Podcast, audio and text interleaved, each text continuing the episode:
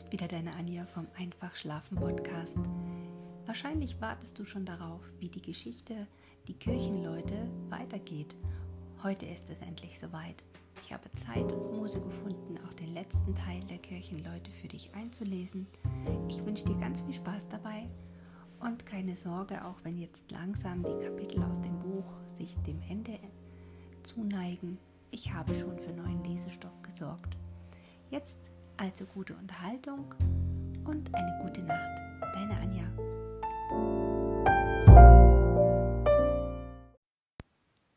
Es war ein schöner Abend. Der Himmel über dem Heidberge war rot, die Rosen rochen stark und in dem Kirsch an der Hege sang ein Vogel ganz wunderschön. Der Bauer und die Bäuerin saßen auf der Gartenbank und sahen in den Abend. Ab und zu rief eine Eule in der Wold oder eine Ente schnatterte an der Beeke. Und unter dem Dache piepten die jungen Schwalben. Die Bäuerin hatte ihren Kopf an die Schulter ihres Mannes gelegt und hatte ein Gesicht wie ein Kirchenengel. Frieden, Frieden, flüsterte sie und bekam nasse Augen. Aber so schnell vertrugen sich die Herren nicht. Zwar die Dänen zogen ab, aber die anderen blieben und noch ein manches Mal war der Himmel rot von etwas anderem als von der Abendsonne, und die Werwölfe mussten mitten in der Ernte die Sensen liegen lassen und die Kugelbüchsen hinter dem Schab herkriegen, denn allzu sehr drückten die Kaiserlichen das Land. Ob zwar der Herzog treu zu dem Kaiser stand, so viel ihm das auch Verdacht wurde. Der Hunger und die Not wurden so groß im Lande, dass die rechtlichsten Bauern nicht mehr anders leben konnten, als wenn sie auf Mord und Raub ausgingen. Das war dann das Allerschlimmste, denn die Wehrgenossenschaft Hand an Leute legen musste, die vordem kein anderes Blut vergossen hatten als das von Vieh und Geflügel. Es war an einem Frühlingsabend, als der Wulfsbauer abgerufen wurde. Von Mellendorf her war eine Bande von Räubern gemeldet, die den Weg auf das Bruch zu nehmen sollte. Bauern aus dem Kaltenbergischen, der Neustädter Gegend und aus dem Stift Hildesheim waren es, die längst kein Dach mehr hatten, unter dem sie schlafen konnten. Dieses Stück will mir nicht gefallen, sagte Treves zu Wulf. Fremde Völker, wenn es die noch wären, da kommt es auf ein paar mehr oder weniger nicht an. Aber diese Leute da, die bloß der Hunger so weit gebracht hat, das ist, das ist, als wenn man seinen besten Hund an den Kopf schließen muss, wenn er die Dollwut hat. Das sind doch Menschen wie unser eins. Der Perhopstler nickte. Weißt du, sagte er, das Beste ist, wir geben ihnen auf, dass sie einen anderen Weg nehmen. Vielleicht, dass sie Verstand annehmen. Ich will ihnen das sagen. Ich glaube kaum, dass einer von ihnen ein Schießgewehr hat, und wenn schon, so fällt er um, wenn er Dampf macht. Da ist ja keiner bei, der noch ein Kalb festhalten kann, wenn es weg will. Am Dierberg habe ich sie dicht an mir vorbeiziehen sehen. Ordentlich elend ist mir dabei geworden. Der Engenser schüttelte den Kopf. Es ist besser, ich mach das. Stößt mir was zu, dann ist das weiter nicht so schlimm. Meine Kinder sind groß genug, um sich selber zu helfen, deine aber nicht. Zudem kommt mir das als Oberobmann auch mehr zu.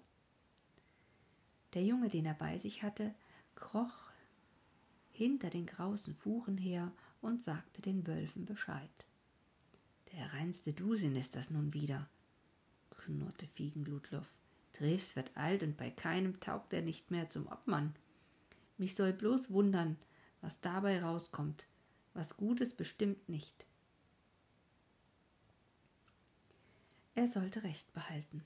Kaum war Treves hinter dem Busche heraus und hatte eben gerufen Leute, ich rat euch zum Guten, bleibt hier weg. Die Welt ist groß genug. Da zog ein langer Kerl, der einen roten Frauenrock als Mantel umgehängt hatte, eine Pistole heraus und schrie Denn so mach uns Platz und schoss den Engenser über den Haufen. Er und sechs andere lagen beinahe in demselben Augenblicke da und färbten den Sand rot, und eine Viertelstunde später liefen zwei Drittel der Bande den Weg zurück, den sie gekommen waren, ohne sich nach denen umzusehen, die in der Heide liegen blieben. Aber davon wurde Treves nicht besser. Er lag mit dem Rücken gegen einen Machangelbusch, stöhnte und hielt sich den Unterleib, denn da hatte er den Schuss hinbekommen. Der Wolfsbauer untersuchte den Einschuss. Weißt du was, Treves, was das Beste ist? Wir tragen dich zu mir. Einmal ist es bis dahin der ebenste Weg, und dann liegst du da am ruhigsten und hast außerdem die beste Pflege, denn was meine Frau ist, die versteht sich auf sowas vorzüglich.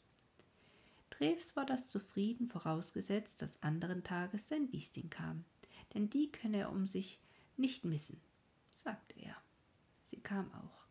Der Wolfsbauer machte große Augen, als er sie sah, denn er hatte sie lange nicht gesehen, wenn er auch oft genug auf dem Trevshofe gewesen war. Ein Bild von einem Mädchen ist das ja geworden, dachte er, als sie vor ihm stand und ein und das andere Mal weiß und rot aussehend wurde. Was hat sie bloß? dachte er, als er das sah, aber dann kümmerte er sich weiter nicht um sie. Mit dem Vater stand es besser, als es zuerst aussah. Die Wulfsbäuerin hatte die Kugel gleich gefunden und herausgenommen, aber dem Engenser gesagt, unter zwei Wochen dürfe er nicht aus dem Bette. Na, Langeweile sollst du nicht haben, meinte sie. Erstens hast du ja das Wieschen, und wenn ich Zeit habe, dann will ich dir immer was vorlesen. Das war Treves sehr zufrieden, denn in der letzten Zeit war er immer frömmer geworden. Wieschen kannst du auch sitzen sehen, rief er, wenn die Bäuerin mit der Bibel kam. Das tut dir auch keinen Schaden, wenn du zuhörst. Aber meistens hatte Wieschen dies oder das zu tun, und wenn sie endlich kam, dann wurde sie umschichtig weiß und rot, wenn die Frau sie ansah, so dass die aus ihr nicht klug werden konnte, zumal das Mädchen beim Essen kein einziges Mal aufsehen mochte und an jeden Bissen herumwirkte. Den einen Vormittag stand die Bäuerin in der Dönse und sah Wieschen zu, die im Garten mit den Kindern spielte denn das tat sie, sobald es eben anging. Da kam der Bauer und nickte dem Mädchen freundlich zu, und die Frau sah, dass ihr die Brust auf und ab ging und dass sie erst ganz weiß im Gesicht wurde und sich dann rot ansteckte.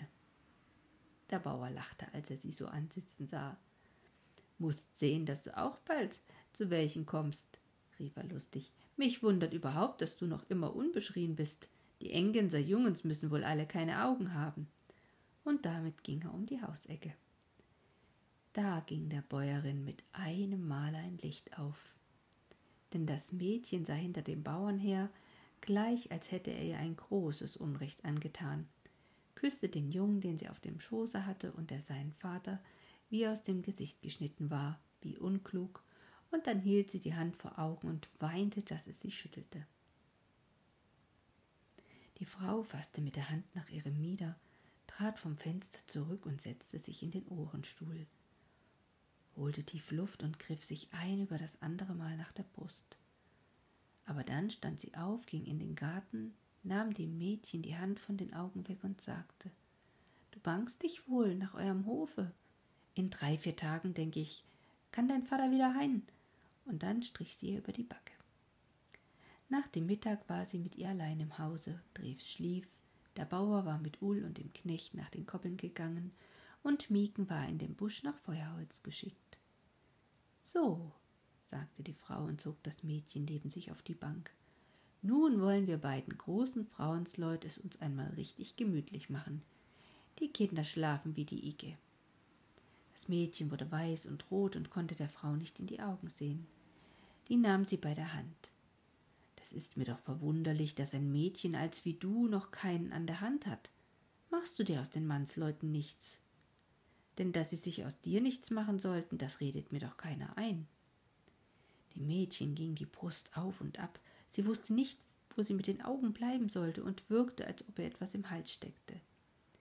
Wieschen, sagte die Frau und legte ihr den Arm um die Schulter. Ich weiß mehr, als du dir denkst. Bleib ruhig sitzen, wir müssen einmal ganz offen reden. Sie nahm die Hand des Mädchens und legte sie an ihr Mieder. Fühlst du, wie mein Herz arbeitet? Sie zog den Kopf des Mädchens an ihre Brust. Jetzt kannst du das ganz genau hören. Wieschen fuhr in die Höhe und sah die Frau erschrocken an. Ja, Mädchen, jetzt arbeitest wie wild, und zuweilen ist es, als ob ich überhaupt keins habe. Bei meinem Zwillingsbruder war es just so, mitten im hellen Lachen fiel er um und blieb uns weg. Und so wird's mit mir auch gehen. Seitdem ich so Schreckliches mit ansehen musste, ist das ganz schlimm damit geworden. Wenn ich mich bloß ein ganz bisschen verjage oder wenn ich mich sehr freuen muss, dann bleibt mir das Herz stehen, und hinterher ist es, als wenn es mir aus dem Hals heraus will. So, jetzt geht es wieder besser damit. Aber das kann heute sein oder morgen, denn lange dauert es nicht mehr und ich schlag um und dann, sie nahm das Mädchen fest in den Arm, dann haben meine Kinder keine Mutter, die für sie sorgt. Und nun, sagte sie und trocknete sich die Augen aus, weiß ich ein Mädchen, ein treues und gutes Mädchen, das meine Kinder von Herzen gerne hat und ihren Vater auch. Und deswegen ist sie bis heute noch ledig geblieben, obzwar sie rundherum die schönste von allen ist. Wieschen schnappte nach Luft, und mit einem Male fiel sie der Bäuerin um den Hals und weinte. Ja, aber dafür kann ich doch nichts. Und ist es schlecht von mir, dass ich ihn dir nicht vergönnt habe, wo du doch dreimal besser für ihn bist als ich? Sie versuchte zu lächeln. Aber so schlimm wird es doch mit dir nicht sein. Ich will meine Gedanken zu Bette bringen, denn denn du bist so gut und aus mir macht er sich doch kein bisschen. Die Bäuerin lächelte. Bieschen, glaubst du, eine Frau als wie ich, die so viel durchgemacht hat, macht in solchen Dingen Spaß? Ich habe meinen Teil gehabt, Elend und Not genug, und hinterher mehr Glück und Segen, als eine Frau in diesen Zeiten verlangen kann. Und wenn ich weiß, dass du einmal für die Kinder sorgen wirst, dann wird mir meine letzte Stunde nicht so sauer werden. Versprichst du mir das? Das Mädchen nickte, ohne ein Wort zu sagen, und die Tränen liefen ihr über die Backen. Als der Bauer zurückkam, sah er seine Frau und dann das Mädchen an und sagte Ihr seht ja beide aus, als wenn ihr das Abendmahl genommen habt. Die Bäuerin lächelte ihm zu, aber Wieschen ging schnell in das Flett. Am Morgen des Tages, an dem Drews wieder nach Engensen fahren sollte, setzte sich die Bäuerin zu ihm. Drews, sagte sie und nahm ihn bei der Hand, und seine Augen, die lange nicht mehr so waren wie ehemals, bekamen ordentlich Feuer, als sie ihn ansah. Treves, jetzt will ich dir mal etwas sagen, aber du darfst mir da nicht zwischenreden, also hör zu. Du hast mir selber gesagt, du wirst aus Wieschen nicht schlau, weil sie sich um die Mannsleut nicht kümmert. Seit letzten Friegetag weiß ich, warum das so ist.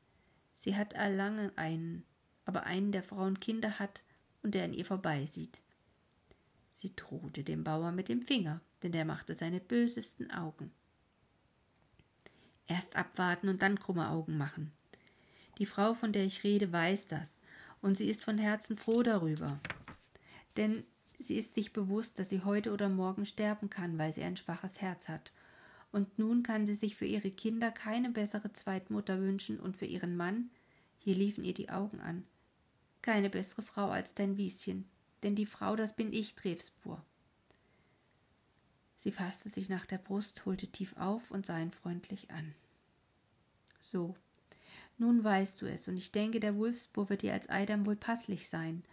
Und mit Wieschen habe ich schon geredet. Natürlich kommt sie sich nun etwas dumm vor, aber sie kann mir jetzt in die Augen sehen, denn sie weiß, wie ich ihr zugetan bin. Treves schüttelte den Kopf. Er wusste nicht, was er dazu sagen sollte, und dann nickte er. Darin kannst du recht haben, Wulfsbäuerin. Darin hast du sicher recht, dass das Mädchen ihre Gedanken da hat, wo du meinst. Und nun wird mir allerlei klar, wo mir bis zur Stund Busch und Kraut vor war. Aber das andere, das schlagt dir man aus dem Kopf. Du siehst aus wie das ewige Leben. Und wenn ich dreißig Jahre jünger wäre und du ein lediges Mädchen, denn so solltest du mal sehen, wer sich am meisten um dich kümmern täte. Er lachte lustig, wenigstens tat er so, aber sogleich schrie er Wieschen, Wieschen, Mieken, Mieken. Denn die Bäuerin war vornübergeschlagen und lag mit dem Gesicht auf seinem Schoß, und das Wieschen hereinkam, da sah sie zum ersten Mal in ihrem Leben, dass ihr Vater auch Angst haben konnte. Richtige, wirkliche Angst, denn er hatte ein paar ganz unglückliche Augen im Kopfe. Die Bäuerin kam bei Kleinem wieder zu sich und sah beim Essen so frisch und gesund aus wie immer. Aber bevor Drews in den Wagen stieg, nahm er sie bei der Hand und sagte Ich komm bald wieder, halt dich gesund. Und dann drehte er sich um, denn dass ihm die Augen nass wurden, das brauchte ja keiner zu sehen. Wieschen aber nahm die Bäuerin um den Hals und weinte hellweg los. So dass Harm hinterher den Kopf schüttelte und sagte, ein putzwunderliches Mädchen, diese Wieschen. Erst dachte ich, sie kann dich vor den Tod nicht ausstehen, und jetzt hat sie sich, als wenn sie dich vom Gernhaben auffressen will. Dann stieg er auf den Rappen und ritt mit Tedel hinter dem Wagen her. Von Wieschen bekam er aber kein vernünftiges Wort heraus, und er wusste nicht, was er von ihr halten sollte. Es war überhaupt ein putzwunderlicher Tag, denn als Wulf gegen Abend mit Tedel zurückritt, hörten sie etwas singen. Und als sie sich in die Bügel stellten, sahen sie einen Mann hinter einem Macherangel sitzen, der ein Knie zwischen den Händen hielt und lauthals sang. Umgürte die, o oh Gott, mit Kräften, die ihrem Amt, Beruf und Stand, die zu des Predigtamtes Geschäften dein gnadenvoller Ruf gesandt. Die beiden Bauern sehen sich an und schüttelten die Köpfe. Aber als der Vers zu Ende war, ritten sie dicht heran, denn dass sie diesem Manne gegenüber nicht scharf zu machen brauchten, das war so klar wie eine Brandheide. Guten Abend. Na, was machst du denn hier? Der junge Mensch nickte, stand dann langsam auf und sagte Ich wünsche ihm dasselbe und was ich hier mache? Ich warte, was der Herr mir schickt. Doch gestatte er mir, da ich ein Prediger bin, wenn auch ohne Amtes seit einiger Zeit, dürfte mir wohl die Anrede ihr und Herr zukommen. Nihus griente und der Bauer lachte. Nichts für ungut, Euer Ehren. Aber dass ihr ein geistlicher Herr seid, das konnte man euch von der Nase nicht ablesen. Aber wo kommt ihr her und wohin des Weges? Nehmt meine Neugier nicht krumm. Doch es geht jetzt nicht gerade sauber auf der Welt her. Und wer sich bei uns blicken lässt, der muss schon Rede und Antwort stehen. Der Fremde sah ihn mit klaren Augen an. So wisse er denn, ich bin der Kaplan Jakobus Jeremias Josephus Putfagenius. Seitdem der Herr den Jesuitern Macht über die Gerechten gegeben hat und als Strafe für unsere Sünden ihnen die Zuchtruten des Restitutions Rediktes verlieh, ward ich meiner Kaplanstelle ledig und bin wie ein Blatt, das der Wild vor sich hertreibt. Der Bauer lachte. Viel anders seht ihr auch nicht aus. Aber da wir doch gerade festbauen wollen und mehr bei uns haben, als wir brauchen, und ihr nicht so ausseht, als hättet ihr heute schon satt gekriegt, so könnt ihr mittun, wenn ihr dazu Lusten habt. Der junge Geistliche sah gegen den Himmel. Herr, deine Güte wäret ewiglich. Er gab dem Bauern die Hand. Es war gestern Morgen in dem Dorfe vor Bergen, als ich das letzte Stück Brot aß. Seitdem ist die Rinde der Birkenbäume meine Nahrung gewesen. Doch bin ich dieser Speise nicht gewöhnt und wollt fast verzagen, wenn ich mich nicht mit dem Spruch getröstet hätte, der, der die jungen Raben speist, wird auch meiner nicht vergessen. Er aß wie ein Drescher, und hinterher sah er gleich anders aus, und die Hose hing ihm auch nicht mehr so bummelig vor dem Leibe. Dankbar sah er den Bauern an und fragte dann In Fuhrberg habe ich die Bekanntschaft eines Bauern gemacht, der Ludloff Fieken heißt und zu Ramlingen gebürtig ist. Zu diesem Manne fasste ich ein Zutrauen, obzwar er mir nicht auf dem Weg des Herrn zu wandeln schien, dieweil er Flüche und unnütze Schwüre aus seinem Munde hervorausgehen ließ aber der Herr wird ihn schon erleuchten, denn er hat mich aus den Händen der Heiden gerettet, so man Taten nennt, und unaufgefordert sein Brot mit mir geteilt und sein Bier, als er hörte, dass ich nüchtern war wie ein Kindlein, das zum ersten Mal die Wand beschreit. Er sah den Bauern mit seinen großen hellen Augen an. Kennt er hier in der Gegend einen Mann namens Ham Wulf? An den hat mich der Ramlinger gewiesen, denn er sagte mir, derselbe könne in seinem Dorf ach, dessen Name mir entfiel. Vielleicht könnte er einen Prediger gebrauchen. Und die Ehefrau dieses Mannes soll, wie mir gesagt wurde, eines ausgetriebenen Predigers Tochter sein. Der Bauer lächelte. Hat Fieken Ludloff euch kein Zeichen mitgegeben? Der andere nickte. Das wohl, doch scheint es mir dürftig zu sein, und fast hätte ich es von mir getan. Seht her. Er zog einen Lappen aus der Tasche, wickelte einen Rabenfeder heraus, die zweimal geknickt und dessen Enden auf geheime Art ineinander gedreht waren. Denn so ist das Recht. Ich bin der Burgvogt Harm Wulf aus Perhopstel, und es kann sein, dass ihr bei uns eine Stätte finden könnt. Denn wir Männer können uns in diesen Zeiten kaum noch nach der Kirche trauen, und die Frauensleut schon gar nicht. Ich sehe es euch an, dass ihr ein rechtlicher Mann seid. Es ist eine böse Zeit. Landfremden Leuten trauen wir nämlich gemeinlich nicht über den Weg. Und deshalb müsst ihr mir in die Hand versprechen, an Eides statt nichts zu verraten, was ihr hört und seht, ob ihr nun bei uns bleibet oder nicht. Puttwagen seien erst an. Ich habe eine Probe davon erlebt, welcher Art er zu sein scheint. Die drei Taddern, die mich auf der Straße hinwarfen, um mich auszurauben, hängen an drei Birkenbäumen. Hätten die Toren gewusst, dass ich nur das mein eigen nenne, was ich auf dem Leibe trage und das wohl kaum ein Jude anders als Geschenk nimmt, sie lebten vielleicht noch. Ich habe viel Gräuel gesehen auf meinen Wegen, und ich glaube, wer dem Übel wehrt, der handelt nicht wider des Herrn Gebot. Und so will ich denn geloben, was er von mir fordert. Der Bauer wartete, bis es schummerte, und derweilen fragte er aus dem Prediger heraus, was er heraushaben wollte. Der Mann gefiel ihm, und Tedel auch, und Krypto nicht minder, und somit durfte er vor Nios aufsitzen und bis vor die Wold reiten. Mädchen, sagte Tedel nachher zu seiner Hille, die schon wieder so aussah, als ob es bald noch einen kleinen Nius geben sollte. Da haben wir dir einen Kerl auf der Heide aufgegabelt, eine ganz putzige Kruke, sitzt da im Sand und singt nach der Schwierigkeit ein geistliches Lied, hat nicht Messer noch Schießgewehr bei sich und macht ein Gesicht, als wenn es lauter Engel auf der Welt gibt. Und dabei haben ihn gestern erst die Tadern unter sich aufgehabt. Es ist meist so, als ob er zu dumm ist, als dass er Bange hat.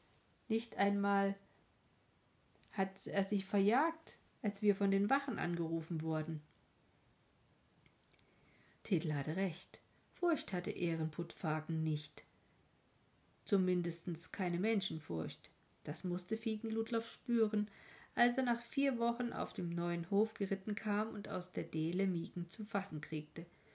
Deubel auch deren, rief er und drückte sie, dass ihr die Rippen knattersten.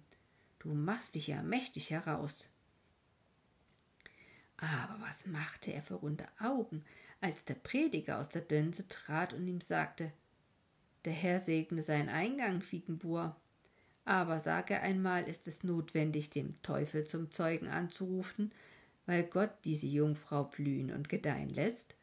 Und schickte sich in einem ehrbaren Bauernhause und passte sich für einen rechtlichen Bauern, einer ordentlichen Witfrau-Tochter zu behandeln wie ein liederliches Weibstück? Fliegen Ludloff machte so verbiesterte Augen wie ein Hund, den eine Adder anpustet. Aber dann lachte er. Ist das der Dank, dass ich euch vor den Taddern bewahrt habe? Und der Prediger nickte. Jawohl, das ist der Dank. Er hat mich vor Taddern und Heiden bewahrt, und ich will seine Seele vor dem Höllenfeuer bewahren. Und nun dreht er ein und nimmt Platz, bis die Bäuerin kommt, die Magd soll sie rufen.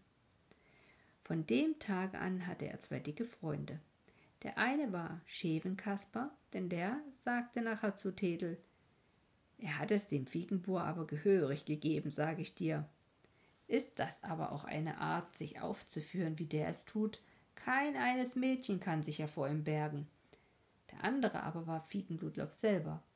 Denn als er nachher wieder ein Donnerwetter aus dem Munde ließ, wusch ihm der Prediger den Kopf noch einmal, und das gefiel dem Tausendäubel, denn es war ihm etwas Neues.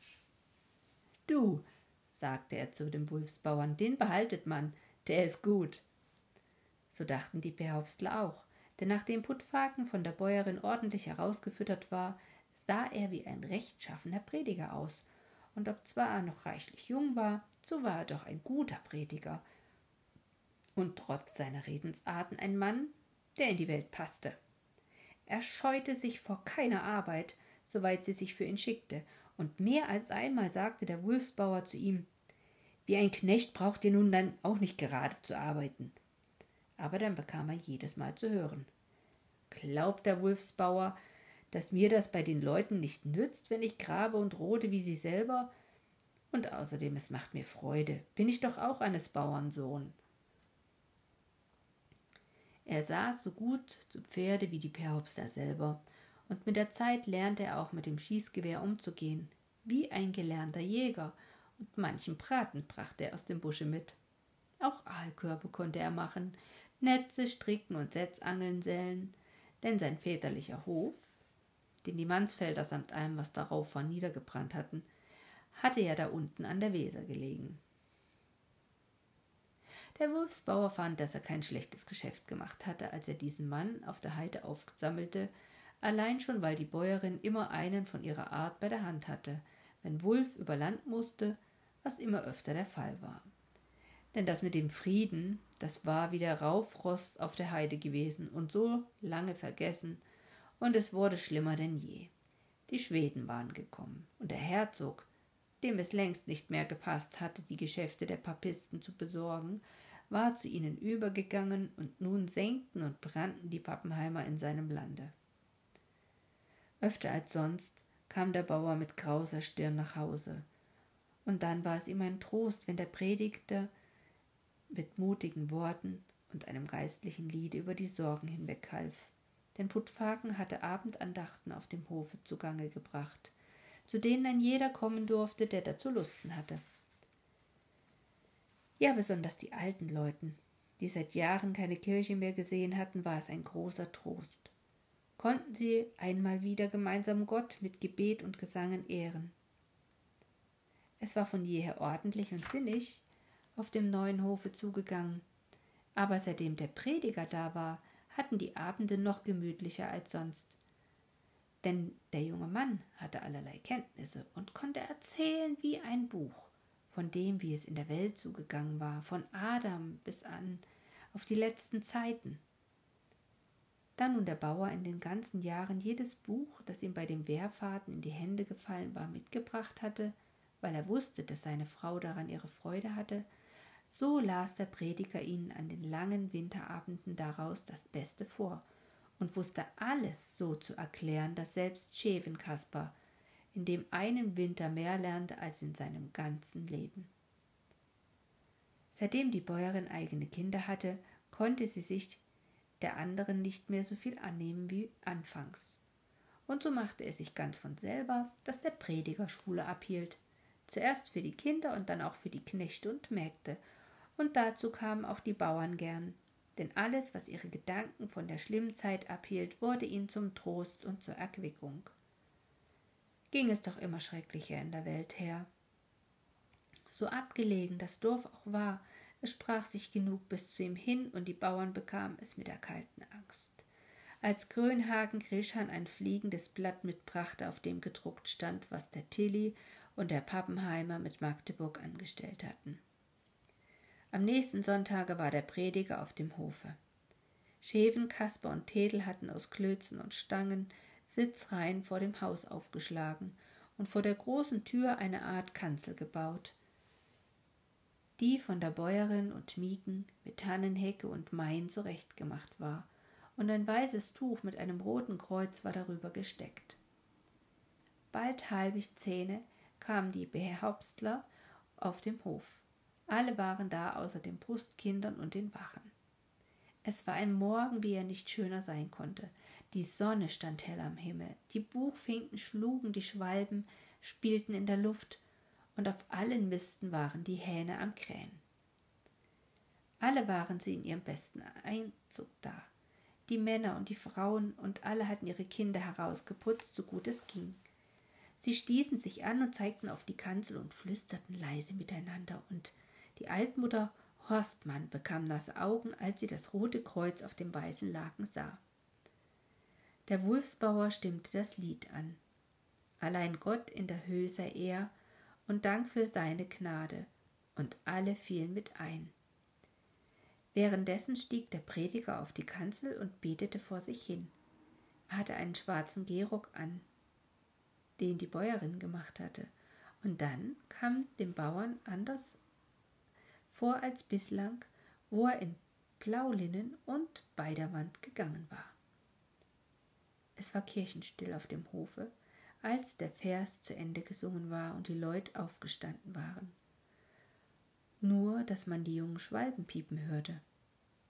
Die Gnade unseres Herrn Jesu Christ und die Liebe Gottes und die Gemeinschaft des Heiligen Geistes sei mit uns allen, begann der Prediger und fuhr fort.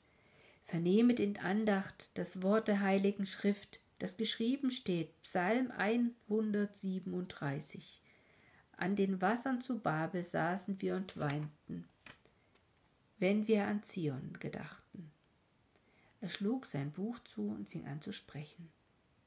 Die Leute horchten auf, denn eine solche Predigt hatten sie noch keinmal vernommen. Das war, als wenn sie selber zueinander redeten, so klar und doch so ganz anders. Er sprach, wie es vor dem war, um das Bruch und wie es nun aussah. Er ließ Ötring wieder aufleben und ließ es in Rauch und Asche aufgehen. Erinnerte an Tod und Not und an alles andere, was die Jahre gebracht hatten, an Leid und Elend. Alle Frauen weinten in ihren Schürzen und die Männer sahen vor sich hin. Ruhig und eben hatte der Prediger gesprochen, aber dann ließ er Blitz und Donner aus seinem Munde kommen. Mit einer Stimme, die sich wie ein Ungewitter anhörte, las er das fliegende Blatt vor und hing Worte daran, die herunterkamen wie die Axt auf dem Baum. Des Herrn Hand wird sie treffen, die Bluthunde, die der Kindlein in der Wiege nicht schonten und kein Erbarmen hatten. Mit unschuldigem Blute rief er. Zermalmen wird er sie in seinem Grimme und hinstreuen, dass ihre Feinde sie mit Füßen treten. Und wenn sie dann rufen, Herr, o Herr, ach, so wird er seine Ohren verschließen, denn nicht zu tilgen ist ihre Schandtat und ihre Greuel bleiben ewiglich bestehen. Da hörten die Frauen zu weinen auf und die Männer sahen ihn mit blanken Augen an. Alle Gesichter wurden klar, als er tröstliche Worte und Sprüche fand, die Herzen zu erquicken und die Seelen zu laben mit Hoffnung auf bessere Zeiten und Zuversicht auf die Güte des barmherzigen Gottes. Und es war keiner da, der sich nicht gelobte, treu auszuharren in der Furcht des Herrn, möge kommen, was da wolle. Wie ein Wettergrollen hörte es sich an, als die Gemeinde ihrem Prediger das Glaubensbekenntnis nachsprach und bis zum Himmel schallte es, als sie sang. Das Wort sie sollen lassen starren und kein Dank dazu haben. Es ist bei uns wohl auf dem Plan, mit seinem Geist und Gaben nehmen sie uns den Leib, Ehre, Kind und Weib. Lass fahren dahin, sie haben kein Gewinn. Das Reich muss uns doch bleiben.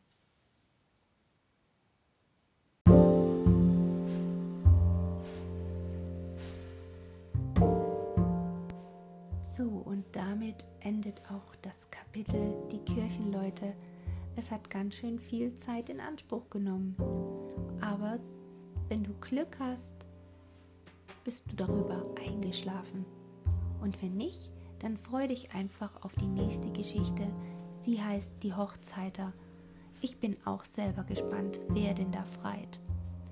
Du möchtest Infos an mich loswerden oder eine Nachricht, dann schreib doch einfach eine E-Mail an einfachschlafen.gmx.de oder du nutzt die Sprachfunktion hier bei Enker.